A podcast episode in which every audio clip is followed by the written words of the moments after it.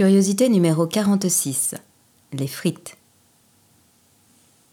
Dis, on fait des frites? Des frites au four.